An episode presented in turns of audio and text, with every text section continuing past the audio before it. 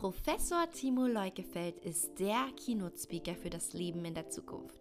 Der einzige, der jetzt schon in der Zukunft wohnt und nicht nur darüber spricht. Hier hören Sie spannende Geschichten und Antworten auf Fragen, wie wir in der Zukunft leben und zu den Themen autarkes Wohnen, Disruption sowie neue Geschäftsmodelle. Heute bin ich zu Besuch in Efferding in Österreich bei der Bauhütte Leitelwerke GmbH und freue mich, dass ich ein Gespräch führen darf mit Martin Leitl, dem ehemaligen Geschäftsführer. Hallo Martin. Hallo Timo, grüß Gott. Schön, dass du dir die Zeit nimmst. Sehr gerne. Du hast ja 27 Jahre lang die Bauhütte Leitelwerke als Geschäftsführer geleitet und bist seit kurzem im Ruhestand. Langweilst du dich?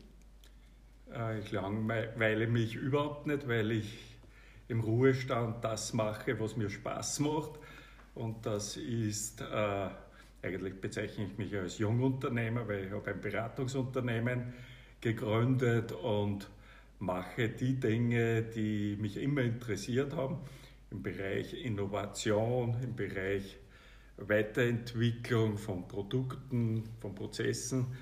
Äh, das mache ich jetzt wesentlich ausgiebiger, weil es schon immer mein Hobby war. Das heißt, du stehst jetzt deiner Frau für Gartenarbeit weniger zur Verfügung?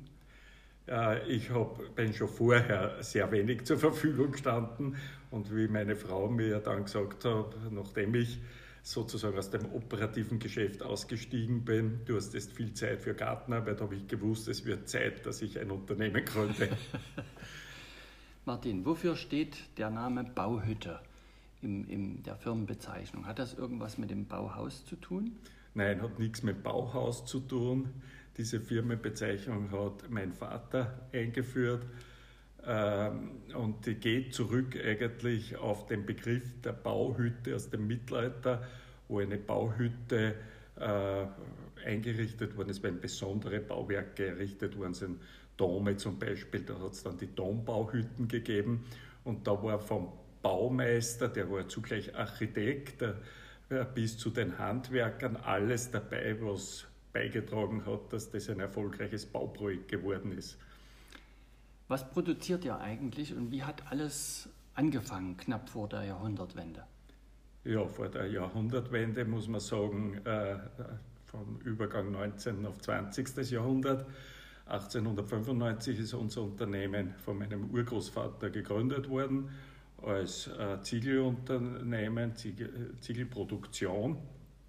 Und äh, die hat er, weil er auch Landwirt und Gastwirt war, äh, auf seinen äh, Feldern Ton gehabt und hat dann für sich selber die Ziegel gebrannt und anschließend auch für andere. Und so ist das Ziegelwerk hier entstanden.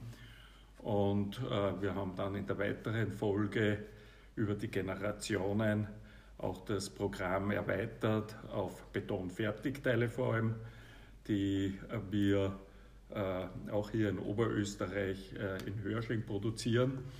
Äh, aber wir sind auch angelagerten anderen Bereichen offen, wenn sie dazu passen zur Philosophie, die wir haben, dass das gesamte Gebäude für den Menschen unterstützend und hilfreich sein soll. Ähm, wie hat sich denn in den letzten 100 Jahren die Herstellung von Ziegeln verändert? Wir haben uns ja heute zusammen das euer Ziegelbrennmuseum angeschaut und waren dann in einer modernen Fabrikhalle, wo ich kaum noch Menschen gesehen habe. Wie ist denn der Entwicklungssprung von vor 100 Jahren zu heute? Ja, vor 100 Jahren hat es vor allem diese äh, Ringöfen gegeben, wo alles händisch passiert ist. Äh, da sind die Ziegel hineingetragen worden in den Ofen äh, und dann abschnittsweise gebrannt worden. Und äh, das hat ungefähr eine Woche gedauert und dann nach einer Woche wieder händisch herausgebracht worden. Vom Grundprinzip, dass man den Ziegel zuerst den Ton abbauen muss, zerkleinern muss, formbar machen muss mit Wasser, dann formen, trocknen und dann brennen, hat sich nichts geändert. Das war vor 100 Jahren und vor 1000 Jahren genauso wie heute. Der große Unterschied ist in der Automatisierung, die in den letzten 100 Jahren passiert ist. dass eben das, was früher händisch war, heute automatisch erfolgt. Und ja, das braucht man gar nicht so lange zurückschauen, wenn ich äh, vor ja, jetzt knapp äh, 20 Jahren, im Jahr 2001, haben wir unser Ziegelwerk, durch das wir heute gegangen sind, gebaut. Und beim Vorgängerziegelwerk haben wir noch 50 Leute in der Produktion gehabt und jetzt sind es drei Leute, äh, die im Prinzip aber keine manuelle Tätigkeit mehr machen, sondern die zur Überwachung der vollautomatischen Funktionen da sind. Jetzt habt ihr ja eigentlich auch sehr ähm, regionale Ketten. Äh, wo kommt eigentlich der Rohstoff her für eure Ziegel? Müsst ihr da mit LKWs sehr weit hin und her fahren? Und wie weit liefert ihr in der Regel eure Ziegel aus? Also welchen Wirkungskreis? Mhm. Äh, wir haben das große Glück, und aber es ist auch äh, einfach deswegen entstanden, das erste Ziegelwerk hier, dass der Rohstoff direkt neben dem Ziegelwerk war. Und äh, das Glück dabei war, dass der Rohstoffbereich äh, sehr mächtig ist, äh, sehr viel Rohstoff vorhanden. Und wir haben natürlich, bevor wir das Zielwerk gebaut haben, untersucht, wie lange kann der Rohstoff halten. Also die nächsten 200 Jahre sind abgesichert und darüber hinaus geht es äh, wahrscheinlich noch sehr viel weiter, aber uns hat einmal der Zeitraum als abgesichert genügt, äh, weil das muss dann die, die nächsten Generationen entscheiden. Und äh, zusätzlich haben wir das Glück, dass äh, dieser Rohstoff auch besondere Eigenschaften hat. Einerseits einmal hat er eine sehr große Festigkeit, äh, die uns schon ermöglicht hat, äh, schon äh, bei meinem Vater vorgespannte Ziegelfertigteile zu entwickeln, die also äh, sehr hochfest sind und einen sehr festen Ton brauchen. Das war das eine. Und das andere war, dass wir, wie wir das neue Ziegelwerk gebaut haben, ich mich erinnert habe, dass mein Vater mir erzählt hat, dass in dieser, äh, dieser Ton was ganz Spezielles ist, weil die Nachbarn, Bauern in der Umgebung immer wieder äh, Säcke von dem Ton geholt haben, wenn ihre Tiere äh, Verletzungen, Zerrungen gehabt haben oder auch die Menschen, äh, dann Schlammpackungen gemacht haben mit diesem Ton. Und ich habe einmal einen Bauer gefragt, ja, wieso nimmst du dann nicht die Erde aus deinem Garten? Er hat gesagt, das ist schon seit äh, Generationen bekannt, dass dieser Ton hier besonders heilende Eigenschaften hat. Wir haben das dann versucht äh, untersuchen zu lassen, haben ein Gutachten der Universität Wien, äh, dass das in Kur- und Wellnessanstalten verwendet werden könnte, der Ton, dass er diese Eigenschaften hat. Das aber wir wollten ja wissen, was der gebrannte Ziegel dann für einen Einfluss auf den Menschen hat.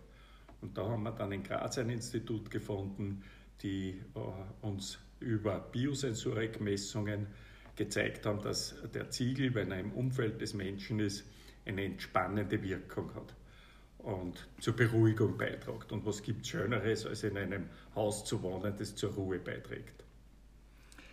Also, ihr propagiert ja wieder diese Bauweise mit dickeren Ziegelwänden, eigentlich so wie unsere Großeltern auch früher gebaut haben. Ist das nicht etwas von gestern?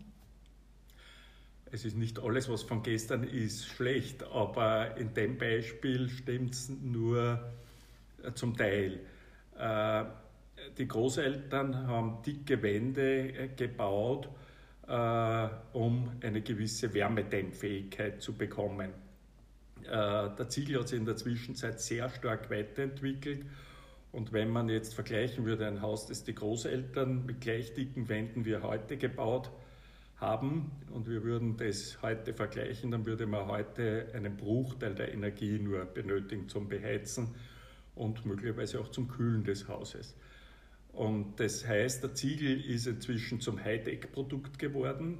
Wenn man sich anschaut, die Ziegel, die vor 100 Jahren verwendet worden sind, die vollen Ziegel, Normalformatziegel sagen wir in Österreich, und äh, mit den heutigen Hochlochziegeln, mit der feingliedrigen Lochung, dann liegen da Welten dazwischen. Und das war die Entwicklung, die in der Ziegelindustrie äh, vor sich gegangen ist. Und heute, wenn wir dickere Wände propagieren, dann aus dem Grund, dass äh, es dann überflüssig wird, diese Wände zusätzlich zu dämmen. Der Ziegel hat die Eigenschaft, dass er sowohl dämmend wie tragend ist und widerstandsfähig. Und eine Fassade eines Gebäudes soll nicht nur dämmen, sondern sie soll auch widerstandsfähig sein. Es soll nicht sein, wenn ein, ein Ball vom Fußball gegen die Fassade fliegt, dass die Fassade ein Loch hat, will keiner haben. Äh, die soll eine Lebensdauer haben, eine entsprechende. Keiner will nach 30 Jahren beispielsweise seine komplette Fassade erneuern. Das heißt, um die Langlebigkeit und die Widerstandsfähigkeit äh, zu haben, bei sehr guter Wärmedämmfähigkeit ist eine gewisse Ziegeldicke die optimale Lösung. Da hat sich ja auch viel verändert, während früher der Großvater dem Enkel verboten hat, mit dem Fußball gegen die Scheibe zu spielen, hat gesagt, gegen die Wand kannst du spielen, ist es heute genau umgedreht, dass der Großvater sagt, schieß ja nicht gegen die Wand, dann könnte der Ball stecken bleiben ne, in der Dämmung, aber die Glasscheiben sind sehr massiv. Ja, wobei ich da Gott sei Dank den Trend schon wieder in die andere Richtung sehe, dass heute sehr wohl wieder Wert darauf gelegt wird, vor allem bei Leuten, die für sich selber bauen. Äh, Wenn es nur geht darum, ein Haus zu errichten und das zu verkaufen, hat sich dieser Gedanke noch nicht so festgesetzt, da sind Lebenszyklusbetrachtungen mhm. noch nicht so interessant. Wenn einer für sich selber baut, dann ist es sehr wohl interessant und dann äh, will er auch eine Fassade, wo der Ball nicht stecken bleibt. Jetzt hast du ja ähm, solche Investoren angesprochen, die ähm, gerne sehr preiswert bauen wollen, um natürlich auch dann die Mietrendite oder Verkaufsrendite zu optimieren. Und äh, die dämmen dann ihre Häuser eher, auch mit sehr preiswerten Materialien, zum Beispiel Styropor, was bei uns in Deutschland schon als Sondermüll eingestuft wurde. Äh, warum ist das auf lange Sicht gesehen denn noch teurer, so zu bauen? Man muss immer alles berücksichtigen. Man muss äh, der, aktuell den Dämmwert der Wand mit dem Energieverbrauch vergleichen und den Investitionskosten.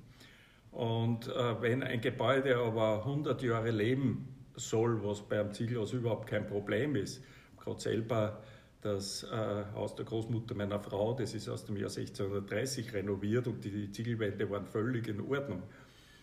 Also wenn man auf Lebensdauer geht, und das auf Lebensdauer umrechnet, Energieverbrauch, Investitionskosten, dann stellt sich oft sehr schnell raus, dass das wesentlich günstiger ist, weil man von vornherein äh, ein äh, bisschen längerfristig denkt. Und man hat ja da auch Langzeiterfahrung. Was sind so die ältesten Ziegelgebäude, die du kennst? Und geschichtlich gesehen, wann hat man das erste Mal so Ton gebrannt als Dachziegel, als Baustoff? Ja, also so viel ich weiß, war das in Mesopotamien, äh, drittes Jahrtausend vor Christus. Äh, äh, Turm von Babel beispielsweise gilt als, als auch ein Beispiel, wo äh, Ziegel schon verwendet worden sind. Äh, und seither ist zumindest im europäischen Raum äh, der, der Ziegel bekannt war nur damals noch ein Luxusgegenstand und die meisten Häuser sind aus Lehmziegeln, ungebrannten Ziegeln errichtet worden. Äh, das hat sich dann in Europa vor allem durch die Römer sehr stark verbreitet. Die haben äh, diese Ziegeleitechnik, äh, die wirklich man schon als kleine Industrie bezeichnen können, eigentlich überall, wo sie in Europa waren und auch in Afrika, haben sie hingebracht. Und da hat sich eigentlich dann diese Ziegeleitechnik sehr stark verbreitet. Und heute äh, gibt es natürlich wesentlich weniger Ziegelwerke als noch vor ein paar hundert Jahren, weil einfach äh, äh die Ziegelwerke automatisierter, größer geworden sind, die Transportmöglichkeiten auch sich erweitert haben. Also hat sich hier die Anzahl der Ziegelwerke reduziert, Gott sei Dank noch nicht die Menge, die benötigt wird. Mhm. Also ist dieses geschichtliche Wissen eigentlich sehr bedeutend, um über die Bauweise der Zukunft zu reden. Oder ich würde mal zusammenfassen, ähm, wir bauen auf den Grundmauern von gestern mit den Mitteln von heute für die Zukunft. Ja, ist, glaube ich, eine sehr gute Zusammenfassung, äh, weil ich glaube, man sollte immer, wenn man in die Zukunft schaut, nicht die Vergangenheit vergessen. Unsere Vorfahren haben äh, sehr wohl auch äh, sehr gute Ideen und gute Verfahren gehabt die äh, oft äh, dann als von gestern bezeichnet werden. Aber äh, wenn man den Kern aus, dieser, aus gewissen Entwicklungen, aus gewissen Verfahren sieht, äh, erstens wieder ab und zu völlig modern werden, weil irgendwas wegfällt oder weil beispielsweise Energie so teuer wird, dass man sagt, das kann ich auch besser mit, den, mit der Hand machen oder Energie ausfällt. Jeder ist froh, wenn er einen Stromausfall hat und er kann seine Jalousien auch noch mit der Hand betätigen. Äh, das heißt, äh, man soll nicht alles, was in der Vergangenheit war, beiseite tun, sondern ganz im Gegenteil. Man kann aus dem sehr viel lernen und mit heutigen modernen Mitteln äh, vielleicht wieder verbessern oder den heutigen Zeiten angemessen verwenden. Jetzt wollen wir auch über die Zukunft des Bauens sprechen. Was denkst du, wo, welcher generelle Trend ist für dich sehr realistisch im Bereich Gebäudehülle und auch im Bereich Gebäudetechnik? Wo siehst du, wo, wo geht die Baukultur hin in Zukunft? Wenn ich mir das so angeschaut habe, seit ich äh, nach meinem Studium Bauingenieur studiert, äh, dann 1979 äh, die technische Leitung in unserem Unternehmen übernommen habe und mich damals schon äh, beschäftigt habe, wie der Bau äh, optimiert, verbessert, weiterentwickelt werden kann, welche Rahmenbedingungen gibt es bis heute, dann waren die Jahre nach der Erdölkrise damals, äh, dann ist das Energiesparen in vorderster äh, Front als wichtigstes gesehen worden. Ich kann mich erinnern, wenn ich auf einer Messe war, mit Kunden gesprochen habe oder potenziellen Kunden, äh, die haben gefragt, wie dämmt der Ziegel und was kostet der Ziegel. Was anderes war kein Gesprächsthema. Das hat sich inzwischen schon sehr geändert dass äh, das Bauen viel umfassender äh, gesehen wird. Äh, der Kunde will eigentlich ja nicht ein Ziegel, sondern der will ein Haus. Der will eine Behausung, in der er angenehm, gut und äh, möglichst kostensparend leben kann. Und das Haus soll seine Grundanforderungen nach Wärme, nach Schutz vor Witterungseinflüssen erfüllen und möglichst aber auch aus Materialien gebaut werden, die nicht krank machen. Äh, das sind die Grundanforderungen an so ein Haus. Und das ist individuell sicher verschieden. Aber äh, niemand will in einem kalten Haus leben. Und niemand will dann für die Heizung immenses Geld ausgeben, abgesehen davon, dass es dann auch der Umwelt nicht gut tut. Wir haben äh, begrenzte Ressourcen. Und damit äh, hat sich das Bauen von damals vom Einzelziegel aus meiner Sicht immer mehr zur Erfüllung der Kundenwünsche insgesamt ans Gebäude äh, weiterentwickelt. Da war eben lange Zeit die, die Energieeffizienz im Vordergrund, heute geht wieder, und da bin ich schon, wie wird es in der Zukunft weitergehen, das Gebäude auch wieder die vielleicht in der Zwischenzeit ein bisschen vernachlässigte altmodisches Wort Behaglichkeit äh, erfordert und gewünscht wird. Die Leute wollen wieder äh, auch in ihrem Haus äh, nicht nur die Grundanforderungen erfüllt haben, sondern hier mit ihrer Familie, mit den wechselnden äh, Teilnehmern, Kinder werden größer, ziehen wieder aus, dass auch das Haus anpassungsfähig ist. Und diese Lösungen äh, wird die Bauindustrie, die Baustofferzeuger, die Bauerrichter bieten müssen. Da sehe ich die Entwicklung hin. Es werden weniger die Einzeleigenschaften im Vordergrund stehen, die müssen sein. Die, äh, heute ein Haus, das kein Niedrigenergiehaus ist, kann nicht mehr neu gebaut werden. Da sorgen Gesetze, Förderungen dafür, das ist, ist einmal Grundstandard. Aber viele andere Dinge, die noch in keine Bauordnung einfließen, wie die Wohnzufriedenheit, die Wohnbehaglichkeit, die werden wieder mehr Bedeutung kriegen. Jetzt ist ja politisch immer mehr vorgeschrieben, ähm, Technik einzubauen. Auch immer komplexer, also Wärmepumpen, Lüftungsanlagen mit Wärmegewinnung, dicke Dämmung, Smart Home, Automatisierungssysteme. Es wird also immer aufwendiger, immer komplexer und dient alles dazu, Energiekosten zu sparen. Jetzt haben wir ja in Zukunft nachweislich und jetzt schon sehr stark zu spüren immer weniger Handwerker, die das mal reparieren können. Und wir haben natürlich auch immer mehr Technikprodukte mit sogenannten Sollbruchstellen, die also bei weitem nicht mehr die Lebensdauer haben, wie das früher mal war. Müssen wir jetzt nicht in Zukunft äh, mehr vereinfachen und vielleicht sogar enttechnisieren? Das kann durchaus sein, dass wir hier in vielen Dingen übertrieben haben.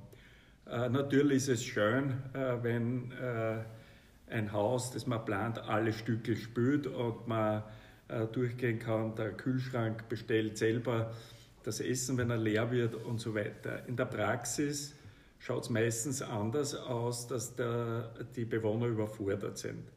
Und ich bin überzeugt sogar, dass das wieder in die Richtung gehen wird, dass zwar die Technik nicht verschwinden wird, aber sie muss äh, dem Menschen angepasster werden und nicht nur für ein paar Freaks, die gerne sich damit spielen, äh, äh, da sein, sondern für jeden, der in diesem Haus wohnt, dieses Haus bedient. Nichts Ärgerliches, als man geht in ein Hotelzimmer rein und äh, weiß nicht, wie man das Licht aufdreht, was mir schon passiert ist und äh, sucht nach dem Lichtschalter, muss in der Rezeption anrufen und die sagt, ja, wissen Sie es nicht, Sie müssen da nur in die Hände klatschen, dann geht das Licht an. Äh, also eine Gebrauchsanleitung braucht man dafür. Äh, das kann nicht, auch wenn es ein guter Gag ist, das kann nicht äh, das Ziel sein. Und ein Beispiel, das ich immer wieder gerne bringe, ist das Smartphone, das Handy das unglaublich viel kann, aber die wenigsten Menschen nutzen ja alles, was drinnen ist. Und viele Leute sind dann, wie zum Beispiel meine Mutter damit, obwohl sie sich gern mit Dingen spielt, aber dann überfordert und sagt, was muss sie bezahlen, um ein paar Funktionen wegzukriegen, die das Handy kann, die sie aber nur irritieren. Also die Technik ist wichtig und ich bin Technik und werde nie äh, die Technik als unwichtig bezeichnen, aber sie muss dem Menschen dienen und nicht umgekehrt, der Mensch darf nicht an der Technik ausgeliefert sein. Jetzt gibt es ja schon die ersten Praktiker, die sagen, die Kosten für Wartung und Reparatur der vielen Technik werden in Zukunft die eingesparten Energiekosten, weswegen sie investiert werden, übersteigen. Also sind wir nicht auch aus Kostengründen in Zukunft gut beraten, dort stark zu vereinfachen? Ja, auch das glaube ich, dass äh, hier äh, die äh, gar nicht nur aus Kostengründen, aber auch aus Kostengründen Dinge reduziert werden. Äh, vor allem Dinge, die man vielleicht nur ein einziges Mal nutzt und nachher äh, dann sagt, na, war ganz nett, das einmal ausprobiert zu haben, aber das brauche ich nicht mehr. Und wenn ich dann Dinge einbaue, die vielleicht überhaupt niemand mehr reparieren kann, wo die ich dann rausreißen muss, weil niemand mehr da ist, der es repariert und dann vielleicht noch mein Bauwerk beschädigen muss, weil es unter Putz verlegt worden sind, dann äh, wird es kritisch. Also da glaube ich auch, dass äh, das, die Bauweise auch dorthin geht, dass eine äh, Gebäudesubstanz äh, extrem langlebig sein äh, soll und kann und dann äh, Techniken, die eingebaut werden oder Verschleißteile äh, ausgetauscht werden können, ohne die Gebäudesubstanz zu beeinträchtigen. Äh, also diese, derzeit findet da eine Vermischung statt. Äh, und wenn ein anderer Handwerker, der es nicht eingebaut hat, dann kommt, der muss eigentlich wieder von vorne anfangen oder macht was ganz was Neues. Ähm, jetzt gibt es ja noch eine weitere Entwicklung, die gut sichtbar ist. Du hast gesagt, im Neubau kann es kaum noch etwas anderes geben als ein Niedrigstenergiegebäude, wie ihr sagt. Ja. Ähm, also wenn dieser Heizwärmebedarf immer mehr zurückgeht, ähm, könnte es nicht dann sein, dass es einen Paradigmenwechsel geben wird hin von der alten Struktur? Wir haben einen Heizkessel, Biomasse, Öl, Gas oder Wärmepumpe, ein Flüssigkeitsverteilsystem, also Fußbodenheizung oder Heizkörper, um das dann reinzubringen. Wenn praktisch nur noch ganz wenig Energie für die Heizung gebraucht wird, hat dieses alte System eigentlich eine Zukunft oder bekommt das zunehmend auch Konkurrenz, zum Beispiel durch Infrarotheizung? Ich glaube auf alle Fälle, dass hier die Möglichkeiten, man kann Konkurrenz sagen, man kann sagen Varianten, äh, werden sehr stark noch zunehmen. Es gibt äh, äh, sehr viele Möglichkeiten mit erneuerbaren Energien und da spreche ich jetzt vor allem Solarenergie an, weil ich habe zuerst gesagt, dass wir haben endliche Ressourcen. Für menschliche Verhältnisse ist die äh, Sonnenenergie äh, grenzenlos. Bei dir mal nicht mehr so weit braucht man nicht vorplanen. Aber derzeit ist sie grenzenlos in der Zeitdauer, aber auch grenzenlos in der Verfügbarkeit, in der Energie, die hier zur Verfügung stünde. Und wenn wir äh, in der Zukunft äh, weg von fossilen Energien kommen wollen, äh, dann äh, steht die Sonne äh, an erster Stelle, weil im Endeffekt auch Windkraft ist äh, dann indirekt ja Sonnenenergie. Und da können wir noch sehr viel mehr nutzen. Und da wird es hingehen zu Systemen, die das optimal zu geringstmöglichen Kosten nutzen. Und da bin ich überzeugt sogar davon, dass äh, hier die Energiepreise äh, dann deutlich sinken werden. Die werden jetzt, solange die fossilen Energien abnehmen und die andere Technologie noch nicht so weit ist, steigen. Und dann irgendwann werden sie sinken. Und äh, da glaube ich, ist es gut, weil es viele Systeme im Wettbewerb gibt. Und wenn ich bauen würde, würde, man so, würde ich so bauen, dass äh, diese Dinge leicht auszutauschen sind, weil äh, jede Anlage, die ich heute einbaue, energietechnische Anlage, kann in zehn Jahren schon wieder oder in fünf Jahren durch was viel einfaches, kosteneffizienteres, günstigeres ersetzt werden. Also ich würde mich da nicht festlegen, Ich habe gerade jetzt das aktuelle Beispiel bei einer kleinen Photovoltaikanlage, die ich auf meinem Privathaus gemacht habe, überlegt, einen Batteriespeicher dazu zu. Habe dann gesehen, das bringt mir eigentlich nur um ungefähr 5 bis 7 Prozent mehr äh, solare Deckung. Habe dann das nicht gemacht, äh, aber mir die Möglichkeit, dass ich den jederzeit nachrüsten kann, entwickelt sich weiter, dann werde ich das machen. Jetzt stehen ja die Gebäude der Zukunft noch vor ganz anderen Herausforderungen, nämlich dem Klimawandel. Und da geht es mir persönlich jetzt um das Thema Anpassungsstrategien. Mal angenommen, die sommerlichen Temperaturen steigen weiter, ähm, könnte es ja sein, dass das Heizen an Bedeutung verliert und plötzlich das Kühlen an Bedeutung gewinnt und auch im Garten wesentlich mehr Wasser gebraucht wird. Wie könnte man denn Gebäude besser vorbereiten auf diese Temperaturveränderung? Ich glaube, da können wir wieder auf Konzepte unserer Vorfahren auch zurückblicken, die ja äh, auf ohne Technik das Gebäude äh, so machen müssen haben, dass man drinnen überleben kann. Jetzt wollen wir natürlich mehr als im Gebäude nur überleben. Äh, man will ja auch, wie wir zuerst schon gesagt haben, in dem Gebäude gut leben und behaglich leben. Und da wird es äh, entscheidend sein, dass die Gebäude einmal das Grundgerüst äh, bieten, dass das für jede Art der Witterung und Temperatur, die zu erwarten ist, gerüstet ist. Äh, die massiven Bauteile bieten da einmal schon durch ihre Eigenschaften der Wärmespeicherung und Kältespeicherung äh, eine gute Grundbasis. Die können äh, eben im Sommer die Kühle der Nacht speichern und im Winter die Wärme, die abgegeben wird von, der Heizung. Das ist einmal eine gute Basis, aber möglicherweise nicht ausreichend. Weil wenn äh, Gebäude sich in der Nacht nicht mehr abkühlen, weil es die ganze Nacht auch heiß ist, dann äh, ist diese, dieser Effekt äh, kommt nicht mehr zum Tragen. Und da sehe ich aber wieder schon die Möglichkeit, gerade im Sommer haben wir ja Energie eigentlich durch die Sonne im Überfluss. Im Sommer derzeit wird Energie bei jeder Hausanlage kann ich gar nicht selber nutzen, sondern muss sie einspeisen ins Stromnetz, weil ich so viel nicht nutzen kann. Und diese Energie dann zu verwenden, auch zu kühlen, ist also, glaube ich, eine geringe Herausforderung als im Winter, wo ich keine Energie habe, heizen. Wenn in Zukunft Gebäude, ich bleibe jetzt mal beim Neubau, kein CO2 mehr ausstoßen dürfen, aufgrund von Beschlüssen der Weltgemeinschaft.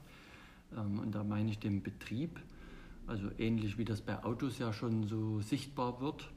Ähm, wie stellst du dir diese Energieversorgung der Zukunft für solche Gebäude vor, die kein CO2 mehr ausstoßen dürfen? Also Richtung als Stichwort Sonnenenergie, Haus wird zur Tankstelle für Autos, ob mit Strom oder Wasserstoff, was auch immer. Und auch dieses Thema der Vernetzung, wo vielleicht neu gebaute Gebäude, auch die alten Gebäude, die man eben vielleicht nicht dämmen kann oder die kein Süddach haben, mitversorgen kann. Wie, wie könnte so eine Welt der Zukunft aussehen? Ja, im Prinzip eigentlich bietet wieder die Sonne die Lösung.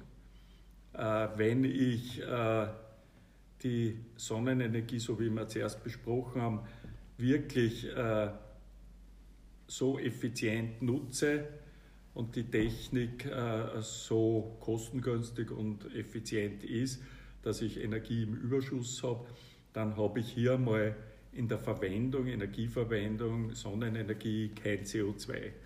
Jetzt geht es noch darum, äh, die, diese äh, Freiheit von CO2 auch bei der Produktion, bei der Investition in die Gebäude selbst wird ja auch CO2 benötigt. Ähm, wie kriege ich die weg? Ein Beispiel ist, ich kann den Ziegel sehr schwer mit Sonnenenergie brennen. Ich brauche Temperaturen für gewisse Prozesse, die an die 1000 Grad sind. Äh, wie kann man das tun? Äh, und auch da ist für mich eine, eine Lösung der Zukunft, dass eben über äh, die Sonnenenergie, wenn ich Überschüsse habe, ein sogenanntes grünes Gas erzeugt wird, äh, Elektrolyse, Wasserspalten in Sauerstoff und Wasserstoff und hier über Wasserstoff dann entweder grünes Gas mache oder mit einer Energiezelle wieder Strom. Ich kann Ziegel mit Strom brennen, aber ich könnte dann Ziegel genauso gut mit grünem Gas brennen und kann eigentlich die Anlagen, die heute da sind, weiterverwenden. Und so ginge es auch im Gebäudeverbund, Altbau, Neubau oder Gebäude, die Möglichkeiten haben, Solaranlagen, Photovoltaikanlagen anzubringen. Äh, die können in Zeiten des Überschusses über Langzeitspeicherung auch dann und Verwendung von sei es Gas, sei es Strom für andere Gebäude das mit abdecken. Und dieses grüne Gas, da meinst du Wasserstoff? Mit grünem Gas könnte man jetzt auch äh, äh, biogen erzeugtes Gas, also aus, aus Biomasse erzeugtes Gas, wird ja auch als grünes Gas bezeichnet. Ich habe aber eher jetzt äh, grünes Gas gemeint, äh, wenn es über Solarenergie erzeugt wird, äh, dass eben Wasserstoff erzeugt wird und dann entweder fürs Bedanken von Wasserstofffahrzeugen verwendet wird oder ein Teil, habe ich gehört, kann man direkt ins Gasnetz einspeisen äh, und hier die Gasqualität äh, nicht verschlechtern, vielleicht sogar verbessern oder dann äh, das weiter äh, mit CO2 wieder zu Methan machen. Das ist ja, gibt es ein paar Forschungsprojekte in die Richtung, die sehr spannend sind, äh, weil da wieder CO2 benötigt wird für diesen Prozess. Das wird dann einer Luft- oder einer Industrieanlage entzogen und wird äh, mit Wasserstoff, den ich Solar mache, zu Methan und Methan ist im Endeffekt dann verwendbar wie Erdgas. Und wenn wir mal vom Wasserstoff ausgehen würden, wie würde das dann aussehen? Der Überschussstrom wird zu Wasserstoff gemacht, gespeichert und dann zu was verbrannt im Haus? Der, äh, der Überschussstrom, den ich, äh, ich kann ihn entweder den Wasserstoff wieder zu Strom machen mit der Energiezelle, dann habe ich Strom und kann mit dem Strom auch heizen, weil er mit Überschussenergie im Sommer gemacht worden ist. Muss ich nicht aus dem Netz beziehen. Äh, ist die eine Möglichkeit. Oder die andere Möglichkeit eben ist, äh, dass ich äh, mit Methan grünes Gas mache und damit im Haus direkt dann das Gasheizgerät oder Durchlauferhitzer betreibe. Das ist, fällt für mich unter grünes Gas, weil es komplett nur über Solarenergie erzeugt worden ist. Und dann könnte ich ja auch Erd, also heutige Erdgasautos damit antreiben und Blockheizkraftwerke, die Wärme und alles, Strom erzeugen. Alles das wäre mit grünem Gas ohne weiteres möglich.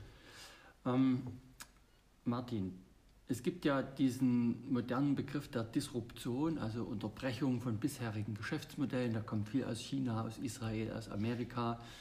Ähm, wo siehst du im Baubereich eine Disruption nahe kommen? Also sind das 3D gedruckte Häuser, Ziegelroboter oder wo siehst du im Baubereich ganz neue Herstellungsverfahren oder Materialien, die das bisherige auf den Kopf stellen können?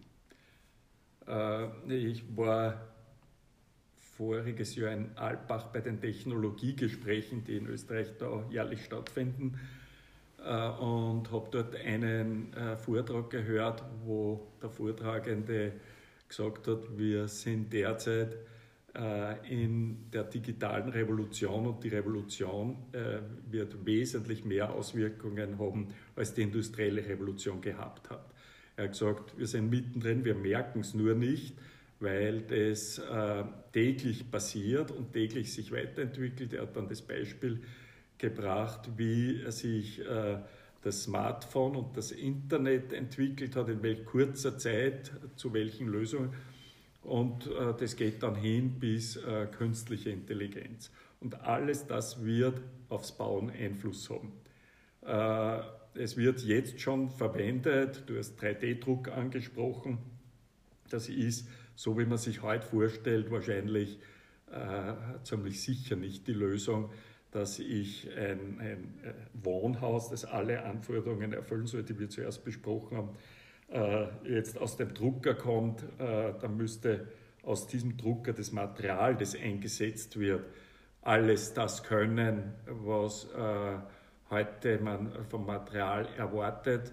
Und dann müsste man völlig andere Technologien noch zusätzlich einsetzen ist es eher so, da wird, da wird 3D-Druck sicher auch im Bauen für gewisse Fertigteile, die ich produzieren will, äh, die dann mit anderen Teilen verbunden wird, da wird es ganz sicher kommen.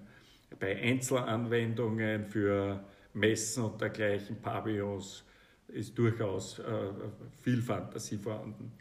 Für einen normalen Wohnbau oder Hochbau äh, wird die Automatisierung kommen. Äh, die ist auch schon im Gang, weil Fachkräftemangel besteht überall. Und äh, wir haben zuerst gesprochen, dass Gebäude auch repariert werden müssen. Ähm, und jetzt wird diese Automatisierung sicher dazu beitragen, dass einmal der Fachkräftemangel im Bau verringert wird. Äh, Roboter am Bau sind gar nicht so eine Zukunftsvision. Äh, in der Ziegelproduktion werden heute schon Roboter eingesetzt, die jetzt nicht so sind, wie man äh, sich in einem Hotel von einem Roboter bedienen lässt, der den Ziegel rübertragt. Äh, denn es ist nicht anders Roboter sind und die machen aber wesentlich mehr Leistung, als die vorhergehende Maschine das machen können hat. Also da ist das alles im Fluss und wird den Bauprozess äh, beeinflussen, äh, ohne heute noch genau sagen zu können, welche Technik wird hier am Schluss die sein, die dominierend ist. Und, äh, aber dominierend wird auf alle Fälle sein, dass automatisiert wird. Da gehen wir in die Richtung weiter. Es werden mehr Fertigteile eingesetzt werden, weil einfach der Baufortschritt dann wesentlich schneller ist. Und äh, und es auch kostengünstiger ist. Äh, bei disruptiven äh, Modellen äh, sehe ich weniger jetzt eine Erfindung allein, eine eigenständige Erfindung, die plötzlich die Welt am Kopf stellt, sondern die Weiterentwicklung, die schon disruptiv genug ist. Und wir dann immer erst im Rückschau sehen, was, was sich eigentlich alles geändert hat. Da, wo, wo ich eher Sorge hätte, dass irgendwo Geschäftsmodelle unterbrochen werden, wenn äh, gewisse politische Ereignisse, die nicht beeinflussbar sind, wie man in manchen Ländern gesehen haben, sehr schnell gehen können und äh, eingespielte Geschäftsmodelle von heute auf morgen komplett am Kopf stellen können. So, Martin, jetzt habe ich am Ende noch ein paar persönliche Fragen. Mich würde mal interessieren, was zurzeit auf deinem Nachttisch für ein Buch liegt? Also ich habe auf meinem Nachttisch äh, immer ein paar Bücher liegen und greife dann vor dem Einschlafen jeden Tag äh, zumindest zu einem von denen, aber es können durchaus unterschiedliche sein. Derzeit lese ich eine kleine Nachtphysik. Das ist, äh, könnte es nicht einmal sagen, von wem das geschrieben ist, aber sehr, sehr äh, äh, ansprechend geschrieben, physikalische Ereignisse bezogen dann auf den Menschen heruntergebrochen, wie der Einstein gewisse Dinge entwickelt, ohne jetzt einzugehen, wie ist wirklich die Relativitätstheorie, sondern wie hat der Mensch Einstein eigentlich auch mit menschlichen Problemen gekämpft und ist dann trotzdem zu solchen Erkenntnissen gekommen. Also sehr anschaulich und, und nett beschrieben. Was ist deine Lieblingsband? Die Beatles. Damit habe ich mein Alter auch verraten, aber sie kommen schon wieder. Oder sind noch immer da. Genau, zum Beispiel mit, die, mit den Schallplatten. Ne? Ja. kommen sie wieder. Martin, was kannst du überhaupt nicht ausstehen? Intoleranz. Wenn man äh, andere Überlegungen, andere Kulturen, andere Menschen, anderes überhaupt einfach einmal ablehnt, ohne es kennenzulernen. Man kann geteilter Meinung sein, wenn man mal bereit ist, das kennenzulernen und dann, und dann ist man dagegen, dann ist das für mich nicht mehr Intoleranz. Aber Intoleranz ohne, ohne die Bereitschaft, etwas, auf etwas einzugehen, kann ich nicht ausstehen. Was denkst du, was kommt nach der Digitalisierung? Das Analoge. Äh, der Mensch ist nicht kein digitales Wesen, äh, der Mensch ist ein analoges Wesen und ein biologisches Wesen. Er kann die Digitalisierung nutzen, aber er wird immer wieder zurückkommen auf das, was ihm gerecht ist und äh, mit dem er Freude an Spaß und an Erfolg hat. Letzte Frage.